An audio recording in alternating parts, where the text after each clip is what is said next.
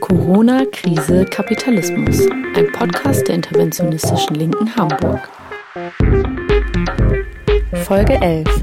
Gesundheit und Klasse in der Corona-Pandemie.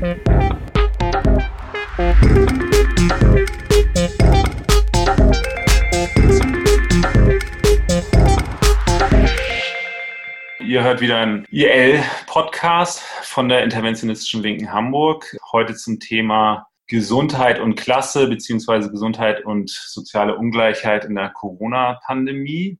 Wir dachten, dass genau es ja eigentlich jetzt ein ganz guter Zeitpunkt ist, weil die Fallzahlen in Deutschland ja sinken und wir die ersten Lockerungen nach drei Monaten Social Distancing erleben, den Zeitpunkt zu nutzen, um mal zurückzuschauen und sich ein bisschen genauer anzugucken, welche Zusammenhänge gibt es denn zwischen gesellschaftlichen Klassenverhältnissen und Gesundheit in der Covid-19-Pandemie.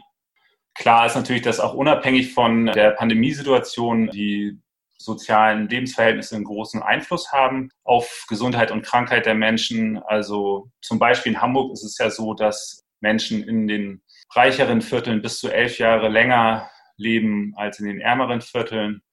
In den ärmeren Vierteln, zum Beispiel auf der Vettel, ist es so, dass, dass wir bestimmte chronische Krankheiten wesentlich häufiger sehen als in den reicheren Vierteln. Genau, und deswegen interessiert uns die Frage, ähm, wie ist das eigentlich jetzt zu Pandemiezeiten? Welche Rolle spielen diese Ungleichheiten?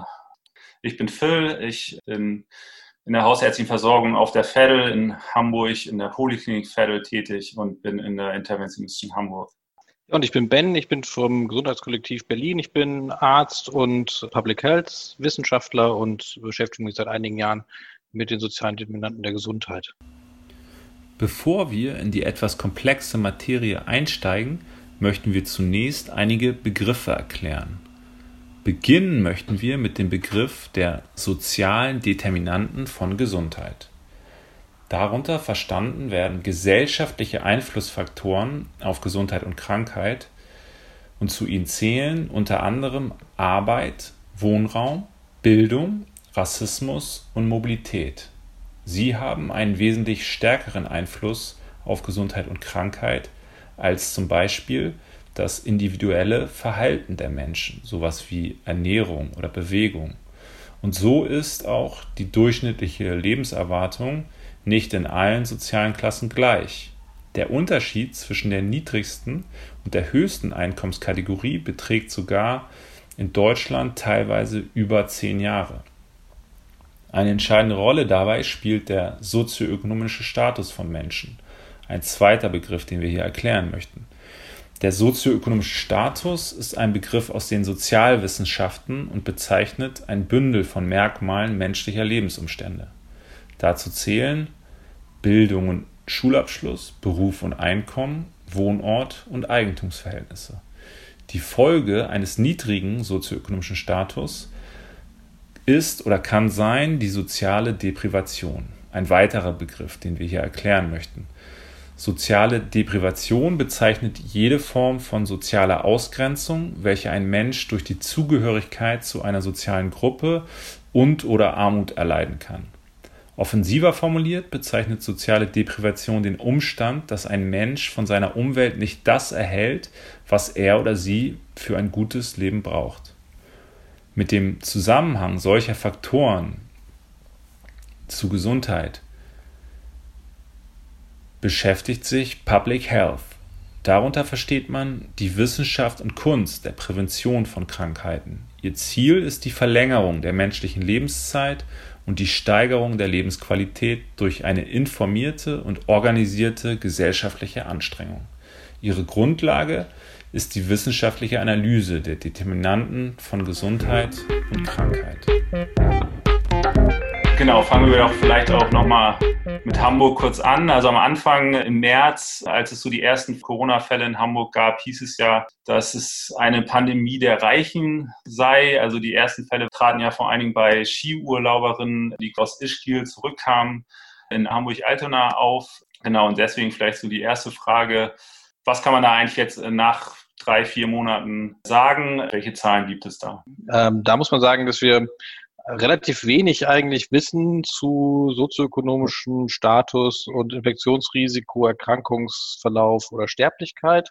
Wahrscheinlich haben die meisten das ja noch so ein bisschen auch irgendwie im äh, Kopf, wie das so weiter gelaufen ist. Also es gab ja erste Eintragungen des Virus Ende Januar nach Bayern und dann von dort ausgehend eigentlich immer mal wieder umschriebenere Ausbrüche, die dann dazu geführt haben, dass sich solche Superspreader-Events wie dann in Heinsberg mit dem Karneval oder irgendwie in Tischenreuth mit dem Bierfest dann auch dazu geführt haben, dass es anhaltende Mensch-zu-Mensch-Übertragungen in so regional umgrenzten Bereichen gab, also vor allem auf Landkreisebene. Und da ist an dieser Ischgl-Diskussion ja zum Teil schon was dran, wenn man sich anschaut, wer dort äh, infiziert wurde, weil nicht alle Menschen sich halt Skiurlaub in der Schweiz leisten. Ich denke, dass wir in der glücklichen Lage waren, durch äh, diese nicht pharmazeutischen Interventionen, also Kontaktbeschränkungen, die Infektion soweit wieder eingrenzen zu können, dass dadurch wahrscheinlich auch erstmal die in Deutschland die sozialen Determinanten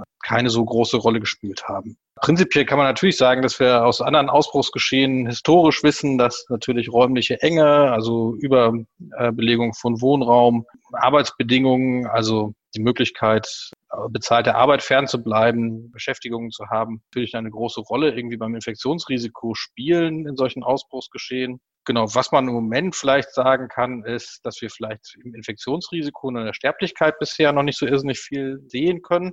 Es dazu auch noch keine Analysen gibt, weil wir auch in Deutschland keine Daten zu sozioökonomischen Positionen in den Todesursachenstatistiken oder den Meldedaten des Robert-Koch-Institutes haben, die wir auswerten könnten.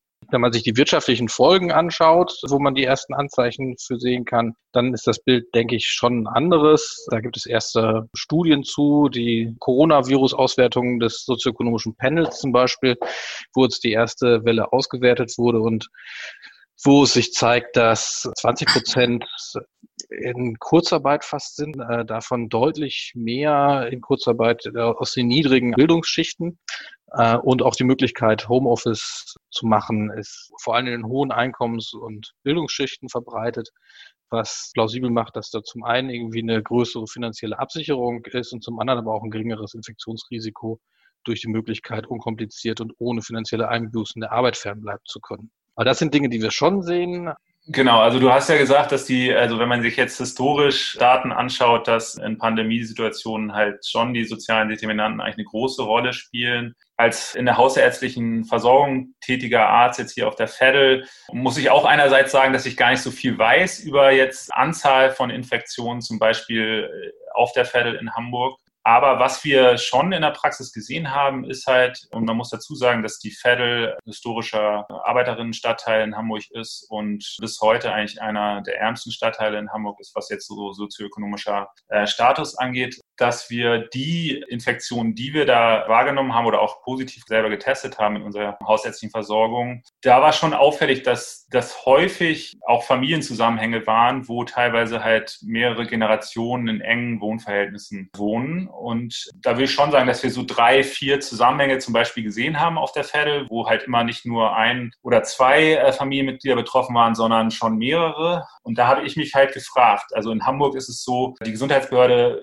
hat eigentlich nur Daten veröffentlicht zu äh, den verschiedenen Bezirken, die halt in Hamburg sehr groß sind. Also richtig kleinräumig kann man da eigentlich nicht, also ich, ich weiß nicht, wie viele Infektionen es auf der Fedel gab bisher. Aber so jetzt rein subjektiv hatte ich schon das Gefühl, dass das da also wahrscheinlich anders ist als in einer Großraumwohnung oder in einer Wohnung mit mehreren Zimmern in Eppendorf. Und da habe ich mich gefragt, ist es denn wirklich so, dass man da bundesweit jetzt nichts dazu sagen kann und, und das wirklich so ist, dass es da keine Cluster gibt halt in ärmeren Stadtteilen? Genau, weil es ja schon, also es gibt ja bestimmte andere Risikobereiche, die man jetzt schon beobachten kann, also sowas wie jetzt die, die Schlachthöfe oder auch eben die Altersheime, wo halt enge Wohnverhältnisse schon eine Rolle spielen. Aber die, die Datenlage lässt da so eindeutige Schlüsse erstmal nicht zu. Na, es gibt da in Deutschland keine Auswertung für bisher auf so einer Auflösungsebene, muss man sagen. Mhm. Äh, also es ist schon prinzipiell relativ kompliziert, an die Daten auf dieser größten Raumbezugsebene zu kommen, die auszuwerten. Also man müsste ja eigentlich auf so Postleitzahlenebene untersuchen und die US-Amerikaner und die Briten können das auch zum Teil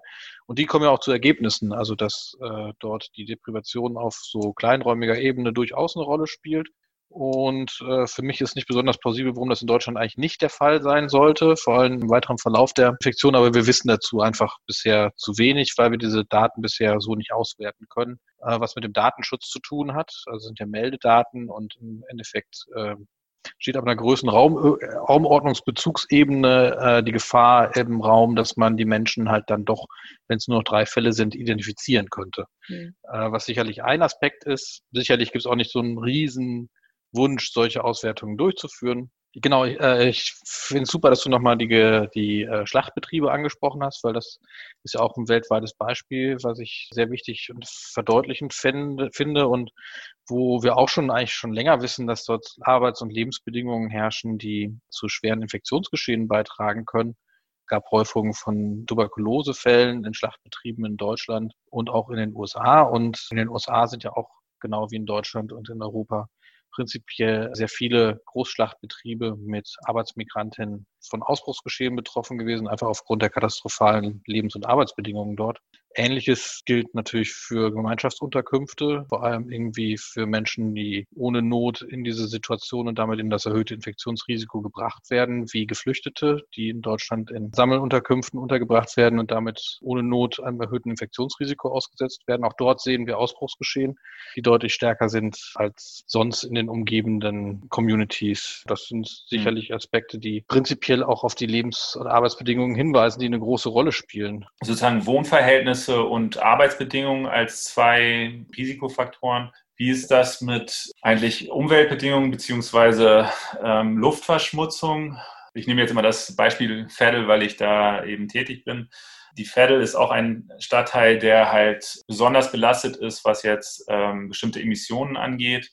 Also es liegt ja quasi im Hamburger Hafen und ist umgeben von ähm, Schwerindustrie. Also eines der größten Kupferwerke liegt dort. Äh, es ist ja so, dass, dass es auch ähm, auf der Fedel sozusagen eine erhöhte Krankheitslast, was jetzt so bronchopulmonale Erkrankungen angeht, also Asthma oder chronische Bronchitis oder sowas gibt. Kann man irgendwas zu den Zusammenhängen oder dann auch schweren Verläufen sagen bei Corona, was eben Luftverschmutzung und ja, Lungenvorerkrankungen ist eigentlich klar. Gibt es dazu Daten?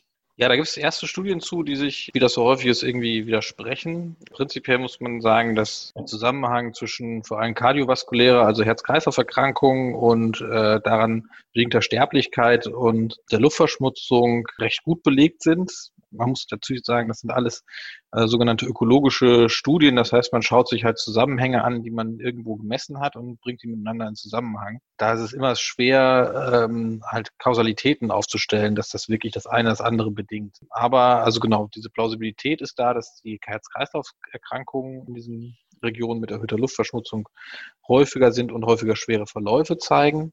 Ähm, es gibt meines Wissens zwei Arbeiten, die mir jetzt so gerade in den Sinn kommen, aus dem aktuellen Geschehen. Die eine stellt ein Modell auf, wo am Ende die Luftverschmutzung keine Rolle mehr spielt, ähm, weil sie aber auch für andere äh, Bedingungen kontrollieren.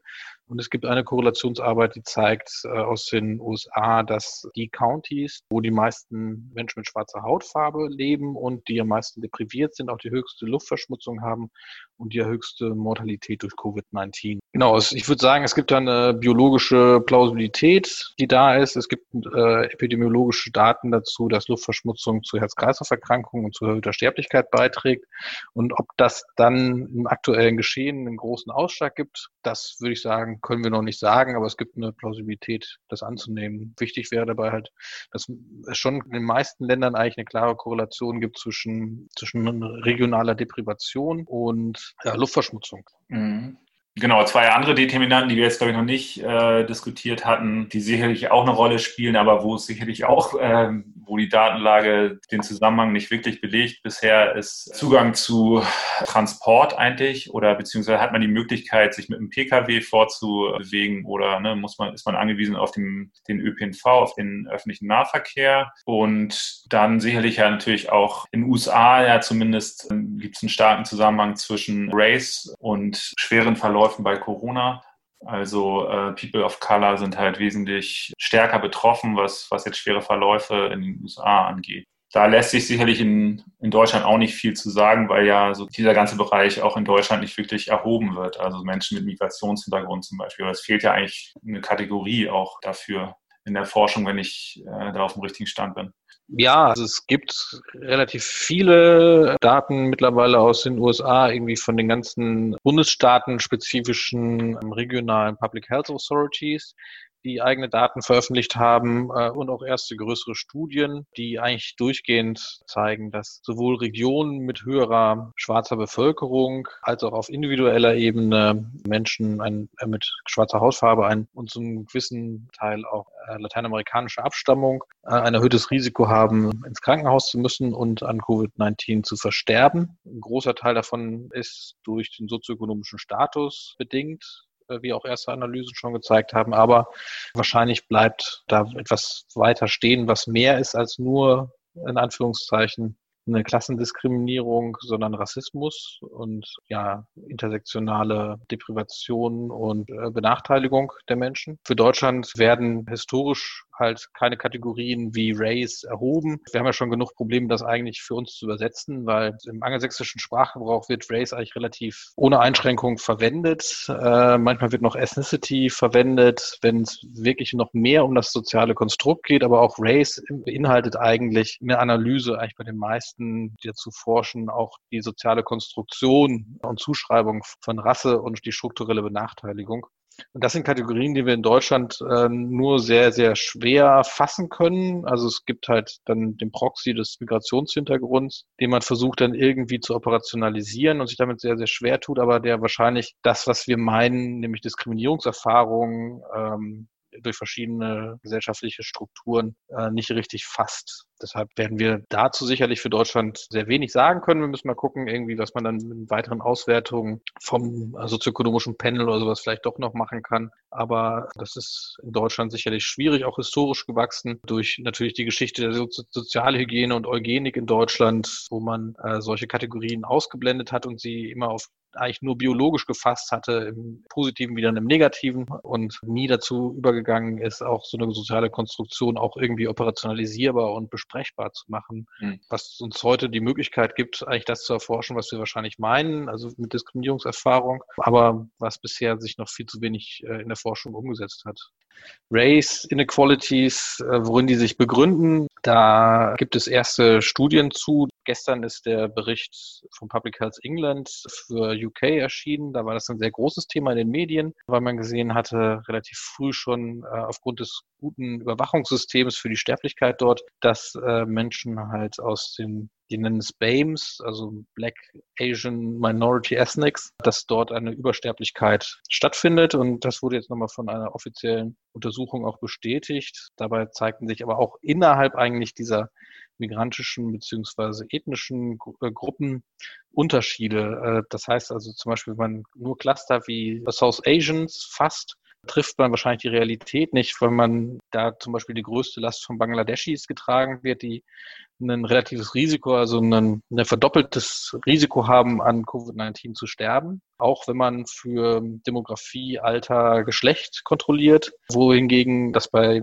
Menschen indischer Herkunft deutlich geringer ist. Also auch dort gibt es nochmal große Unterschiede äh, und man muss sich versuchen, das genau zu erklären. Also die häufigsten Erklärungsmuster, die bisher dort an den Tag gelegt werden, sind die Häufung in bestimmten beruflichen Gruppen und die, vor allem in Bangladeshi Communities, das Leben in beengten städtischen Regionen wie East. London, und das dadurch erhöhte Infektions- und Sterberisiko neben den äh, in gewissen Gruppen gehäuft vorkommenden Erkrankungen wie Diabetes, Bluthochdruck und Herz-Kreislauf-Erkrankungen wo wir ja schon seit vielen Jahren wissen, dass die in gewissen Ethnic Minorities häufiger auftreten als in anderen Gruppierungen. Gleichzeitig hat man in England aber auch ziemlich gut gesehen, dass halt Menschen ähm, aus Gebieten mit hoher regionaler Deprivation also mit hoher Arbeitslosigkeit, äh, geringen Einkommen, solchen Faktoren, dass die ebenfalls einen ohne Faktor 2 erhöhte Sterblichkeit zeigen, wie die Menschen aus den äh, am wenigsten deprivierten Kreisen. Was wir jetzt da ja auch noch nicht äh, angesprochen haben, war jetzt der Zugang zum Gesundheitssystem. Ich glaube, das spielt in den USA eine große Rolle, weil da ja auch große Bevölkerungsschichten teilweise überhaupt keinen Zugang haben. Ich habe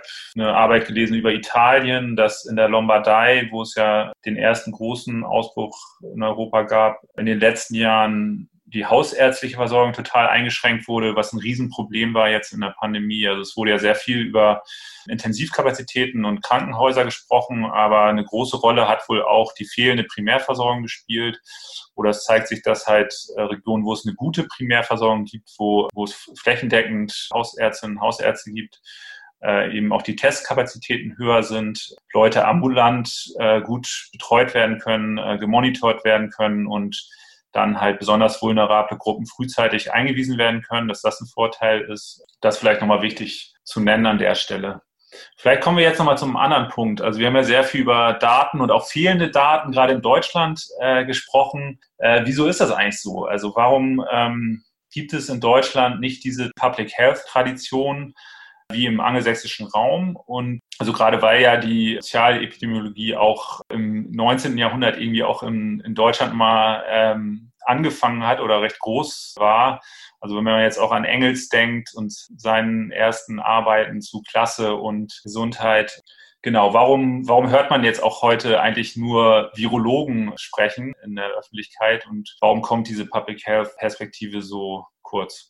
Genau, du hast es ja schon gesagt, also es gibt irgendwie äh, keine so kontinuierliche Tradition vom Public Health in Deutschland, was ich denke, sicherlich mit dem Nationalsozialismus äh, zu tun hat und der Verwendung eigentlich von öffentlicher Gesundheit im Sinne einer Rassenhygiene, äh, der eugenischen Bewegung und der Sozialhygiene in, in Deutschland, beziehungsweise der äh, hygienischen Polizei, wo halt äh, sehr stark eine Tradition, die auf Unterdrückung und so, so sozialhygienisch aussortierende Maßnahmen äh, ausgerichtet war und sich natürlich auch vieler Verbrechen hat äh, schuldig gemacht hatte während des Dritten Reichs, äh, dass man da sich nicht positiv darauf beziehen konnte äh, und damit denke ich, in Deutschland alles, was halt erstmal so äh, ein gewisses Denken, ähm, also die Betrachtung nicht des Individuums, sondern der Gesundheit als gesellschaftlicher Konstruktion und auch als Aufgabe der Gesellschaft, dass das verpönt war und unter dem Verdacht stand, eugenische Gedanken mit sich zu bringen. Und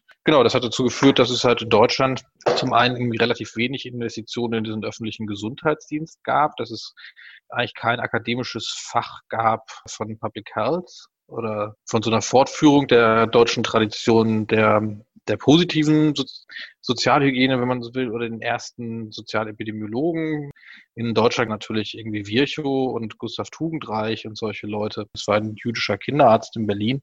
Mhm. Genau, und bisher gibt es das erste Mal in Deutschland überhaupt irgendwie so Zusammenschlüsse, die Public Health sowohl finanziell fördern als auch an den Universitäten installieren wollen mehr. Es gibt aber bisher weiterhin sehr wenige Professuren. Es gibt ein paar Schools of Public Health mittlerweile in Deutschland, aber es ist sicherlich nicht so eine Tradition wie in UK und in den USA, wo sich das einfach auch historisch ungebrochen fortgesetzt hat. Also auch mit äh, problematischen Bezügen dabei teilweise, also weil die hatten ja ähnlich eugenische Vorstellungen häufig, aber es gab halt nicht diesen klaren Bruch. Aber würdest du nicht sagen, dass da auch irgendwie eine progressive Wende stattgefunden hat? Jetzt gerade im angelsächsischen Raum sind ja sozusagen die Public Health Leute, die man in der Öffentlichkeit sieht, vertreten recht häufig progressive Positionen. Manchmal denkt man, dass wir als Linke das bisher nicht erkannt haben, was Public Health und da die Datenlage, die halt ganz klar zeigt, dass Ungleichheit, auch gesellschaftliche Ungleichheit eben krank macht, was das auch für ein Potenzial eigentlich ist. Trotzdem ist es in Deutschland so, dass sich die Perspektive immer noch nicht äh, durchgesetzt hat. Und das ist ja sicherlich auch ein Politikum oder ein umkämpfter Bereich. Also wenn man sich jetzt zum Beispiel die Gesundheitsberichterstattung in Hamburg anguckt, finde ich ganz spannend, ist schon je nach Regierung oder eben Gesundheitssenatorin oder Senator sind die Gesundheitsberichterstattung eben sehr unterschiedlich. Ne? Also es gibt dann welche, die eben ganz Hamburg betrachten und da gibt es andere, die halt sich doch dann die genauer die Morbiditäten und Mortalitäten auf Stadtteilebene angucken. Und das ist sicherlich ein umkämpfter Bereich, oder? Genau, ich würde gar nicht sagen, dass es äh, nur Public Health ist, sondern auch sonst ist es ja heutzutage schwer, sich offensiv auftretende Marxistinnen und Marxisten jenseits von ganz umschriebenen Feldern an Universitäten vorzustellen, was in Großbritannien mhm. und in den USA durchaus noch häufiger anzutreffen ist. Das ist, glaube ich, so ein prinzipielles Ding, äh, was damit eine Rolle spielt, dass in Deutschland irgendwie so diese kritischen Wissenschaften doch sehr viel mehr noch zurückgedrängt wurden und wir gleichzeitig natürlich aber auch keine solche Tradition hatten, an die wir anknüpfen konnten, die es im angelsächsischen Bereich vor allem in Großbritannien ähm, mit kritischen Stimmen auch äh, die halt die Errungenschaften der medizinischen Versorgung in Frage gestellt hatten, schon früh äh, also ob irgendwie wirklich die äh, Lebenserwartung dadurch gestiegen ist, dass man jetzt Herzkatheter machen kann oder ob das nicht eigentlich die sozialen Bedingungen waren. Also diese Denkschulen sind etwas, die, die es in Deutschland eigentlich äh, so, würde ich sagen, bis in die 80er fast nicht mehr gab äh, und die in Großbritannien aber eine große Rolle gespielt haben und dann in Ende 60er mit dem Black Report wieder aufgegriffen wurden, also mit der Untersuchung der britischen Regierung äh, in die Unterschiede in der Sterblichkeit. Dann gab es noch mehrere größere Untersuchungen auch, die das immer thematisiert haben. Und das, das alles gab es ja in Deutschland nicht. Es gibt mhm. ja auch bis heute in Deutschland kein Programm, was sich mit der sozialen Ungleichheit und deren Verminderung auseinandersetzen würde. Und es ist auch kein erklärtes Ziel einer irgendwie gearteten Public Health Strategie, wie das in Großbritannien vor allem der Fall ist. Und das mhm. hat es halt in Deutschland nicht so gegeben. Und erst seit den 80ern kamen so aus der Soziologie kommend, von Medizinsoziologie, kritische Stimmen auf, äh, die jetzt so langsam irgendwie zu so einer Etablierung von auch sozialepidemiologischer Forschung in Deutschland geführt haben, aber erst so in den letzten 20 Jahren, würde ich sagen, 30 Jahren. Und ähm, was die kritische Position da drin betrifft, also ja, würde ich sagen, ist es in Großbritannien vor allem auch dieser Bezug auch auf die politische Ebene, die deutlich mehr anerkannt war. Also dass dort sicherlich auch durch eine starke Labour-Bewegung über viele Jahrzehnte ein großes Interesse mit der, in der Auseinandersetzung mit solchen Fragen gab. Vielleicht auch dadurch, dass dort irgendwie Klasse ähm, ja immer irgendwie ein zentraler Begriff auch der Arbeiten in der Sozialepidemiologie war. Und genau, also in, äh, in, in den USA ist es ja so, dass dort einfach auch eine sehr kritische Gesundheitssoziologie sich etabliert hatte.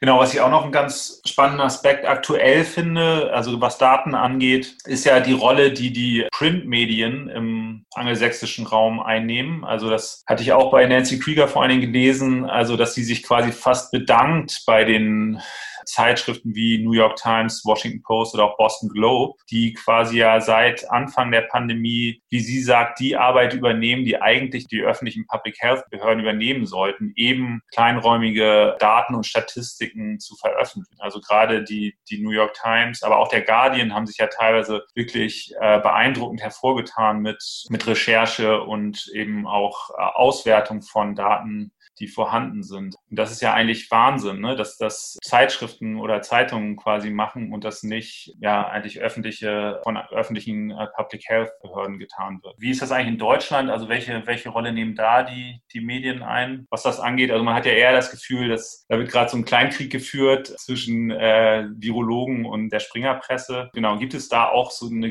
so eine gewisse Tendenz, dass da versucht wird, Statistiken oder Daten von der Presse her auszuwerten? Also ich finde es zum einen irgendwie beeindruckend, welche Datenanalyse-Möglichkeiten einige Medien auch in Deutschland mittlerweile haben. Also wie gut die interaktive und teilweise auch irgendwie halt mit auf Sozialindikatoren zurückführbare Karten machen können, also wie zum Beispiel der Tagesspiegel oder sowas, die sich da ja sehr vortun, irgendwie die eigene Gruppen dafür haben, das auszuwerten. Aber das ist nochmal, glaube ich, was ganz anderes als irgendwie so ein, ja, also so ein Einstehen für soziale Gerechtigkeit, die jetzt, also was jetzt vor allem beim Guardian oder bei der New York Times oder sowas eine starke Tradition hat und was natürlich aber auch nur möglich war, weil es da Daten gab, die darauf hingedeutet haben, dass dort was passiert. Ne? Also mhm. ohne das geht's ja auch nicht. Also und ja, also ich würde sagen, das ist ein sehr geteiltes Bild in Deutschland, wie die Berichterstattung dafür bisher war. Soziale Unterschiede haben dabei bisher eigentlich keine Rolle gespielt. Also ich kenne eigentlich mal aktuell keinen einzigen Artikel dazu in, in Deutschland. Kann man denn in, an, in den anderen Ländern schon be besser beobachten, was für Rückschlüsse aus der Datenlage gezogen werden? Also werden da schon neue politische Handlungsfelder aufgemacht? Sodass wir daraus schließen könnten, dass eine stärkere Public Health äh, Wissenschaft uns auch politisch nach vorne bringen würde?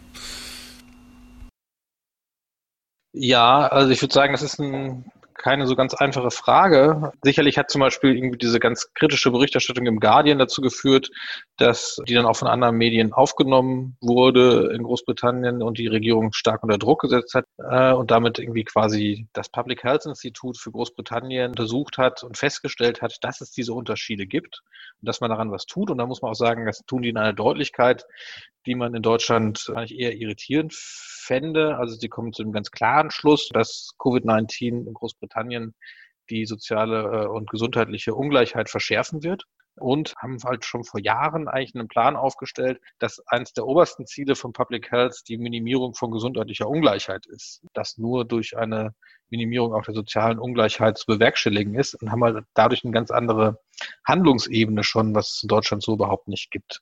Ob das wirklich was bringt, ist dann halt wieder eine andere Frage. Also ich glaube, die Wissenschaft alleine wird das nicht richten können. Also auch in Großbritannien, die da wirklich die, die weit fortgeschrittensten Pläne haben und nationalen Handlungsstrategien, ähm, hat sich ja in den letzten Jahren gezeigt, dass äh, die Lebenserwartung zum einen in gewissen gesellschaftlichen Bereichen, äh, vor allem halt arbeitenden weißen Männern und Minderheitsangehörigen nicht weiter äh, entwickelt hat. Also dass die, das zum Stillstand der Lebenserwartungsentwicklung gekommen ist und dass es tendenziell zum Auseinandergehen der gesundheitlichen Ungleichheit gekommen ist, obwohl die letzten zehn Jahre diese Strategien vorangetrieben wurden und sogar zum Teil irgendwie in der letzten Labour-Regierung auch noch mit großen Mitteln ausgestattet wurden. Das nationale Gesundheitssystem den Auftrag bekommen hat, das zu evaluieren, ob ihr Arbeiten auch zu einer Minimierung der gesundheitlichen Ungleichheit führen würde. Also ich glaube, dass die Fragen, die wirklich zu einer Annäherung der Lebenserwartung zwischen den äh, Statusgruppen und zu einer gleicheren Verteilung von gesunder Lebenserwartung und der gleicheren Verteilung von Krankheitslasten der Gesellschaft führen würden, dass das Fragen sind, die jenseits von Public Health Wissenschaft so liegen, sondern dass das Fragen sind, die gesellschaftlich erkämpft werden müssen durch Umverteilung, durch die Einnäherung von Einkommensunterschieden, durch die Besteuerung von äh, Vermögen und damit eine gesamtgesellschaftliche Verantwortung sind, Genau, vielleicht können wir nochmal diskutieren, wie sollten eigentlich Public Health ja, oder welche Rolle genau kann das vielleicht spielen oder wie sollte, was wäre da eine Forderung, eigentlich eine progressive Forderung jetzt, ähm, was müsste sich da ändern, was jetzt auch Datenerhebung angeht? Und dann, genau, du hattest es schon angesprochen, der Punkt irgendwie Health and All Policies oder eben genau gesellschaftliche Kräfteverhältnisse äh, und äh, Umverteilung, also was sind ja eigentlich Forderungen, die dann auch dazu führen, dass, äh, dass gesellschaftlichen Gesellschaften einfach genau gesünder sind sehr groß jetzt, aber. Ja, ich äh, versuche zum großen Wurf anzusetzen. Genau, vielleicht fangen wir mit dem Kleinen an. Also ich meine so, ähm, so kleinräumigere äh, Gesundheitsberichterstattung ne, oder auch ja, einfach eine, eine, eine, bessere Datenerhebung an sich. So, das ist doch eigentlich auch was, was eigentlich schnell umsetzbar sein müsste. Ne? Und wo man ja vielleicht auch denken könnte, dass, dass es gar nicht darum die großen Kräfteverhältnisse gehen muss, sondern dass man vielleicht auch als Leute von der Basis sowas erstmal anfangen können, sozusagen, und da sozusagen genau auch ja, sozusagen Graswurzelbewegungen eine, eine gewisse Rolle spielen können. Oder ja, das sehe ich absolut so. Also ähm, ich fände das ein total wichtiges Instrument, weil also die ähm, diese Diskussion um gesundheitliche Ungleichheit eine ist, die eigentlich intuitiv mit Gerechtigkeitsdiskursen verbunden ist äh, und es ein sehr starkes Instrument sein könnte, äh, Graswurzelbewegungen, Communities, äh, dieses, dieses Instrument an die Hand zu geben, um damit halt auch die Politik auf einer regionalen Ebene bewertbar machen zu können. Also das quasi als Indikator zu nehmen für die Gerechtigkeit einer politischen Entwicklung, für die sich dann äh, Menschen auch im regionalen Bezug einsetzen können. Das finde ich, ein, das finde ich eine sehr charmante Idee und glaube, dass das auch was ist, was wichtig ist, irgendwie dieses, dieses Instrument zu haben. Gleichzeitig brauchst du dafür auch aber äh, eine Art von Mobilisierung an der Basis, die das zusammenbringt. Und genau, da sehe ich in Deutschland äh, durch das Poliklinik-Syndikat einzelne Beispiele für, die das irgendwie versuchen. Aber genau, wir haben auch die Erfahrung gemacht, was das für Einschränkungen hat, was das für ein langer Weg sein kann.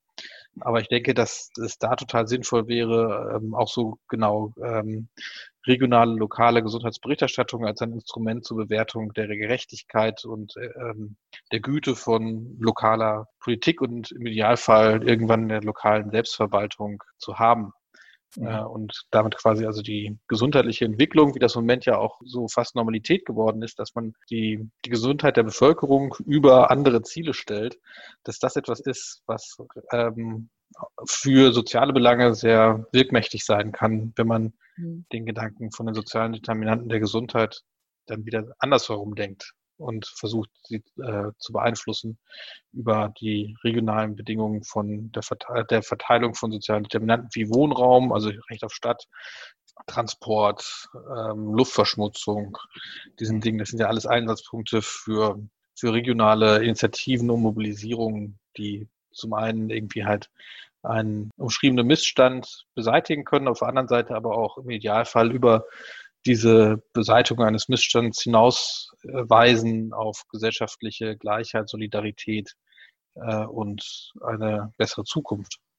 Ja, das war auch eigentlich ein ganz schönes äh, Schlusswort. Also genau, vielleicht kann man nochmal sagen, also die ja, eigentlich wirkt ja so, so ein bisschen die, die Pandemie wie so ein Brennglas auf die sozialen Ungleichheiten, die auch sonst sozusagen auf Gesundheit und Krankheit sich auswirken. Und dabei geht es eigentlich, ja, wie wir alle schon wissen, um längerfristige ähm, Fragen, wie, wie Gesellschaft eben organisiert wird, wie Reichtum verteilt wird. Und das hängt wiederum mit genau politischen Kräfteverhältnissen, mit sozialer Bewegung zusammen. Und da genau arbeiten wir ja schon sehr lange dran, sozusagen der Verbesserung zu erlangen. Gesundheitsförderung ist also Handarbeit und ohne soziale Bewegung und gesellschaftliche Transformation nicht erreichbar. Denn dass das Kapital rücksichtslos gegenüber Gesundheit und Lebensdauer der Menschen ist, wo es nicht durch die Gesellschaft zur Rücksicht gezwungen wird, wusste schon Marx.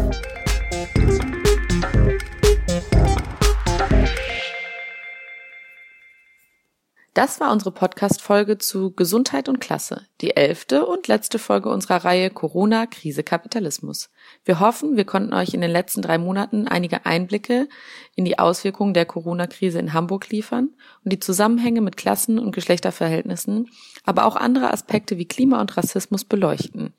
Dabei haben wir uns immer wieder auch gefragt, wie soziale Bewegungen mit der aktuellen Situation umgehen können und welche Ansatzpunkte für emanzipatorische Kämpfe es derzeit geben kann. Uns hat es Spaß gemacht, mit diesem Format zu experimentieren und unseren spannenden Gesprächspartnerinnen zu lauschen. Wir hoffen, euch ging es genauso. Damit verabschieden wir uns in die Sommerpause. Wir sehen uns auf der Straße. In diesem Sinne, auf bald und tschüss, eure IL Hamburg.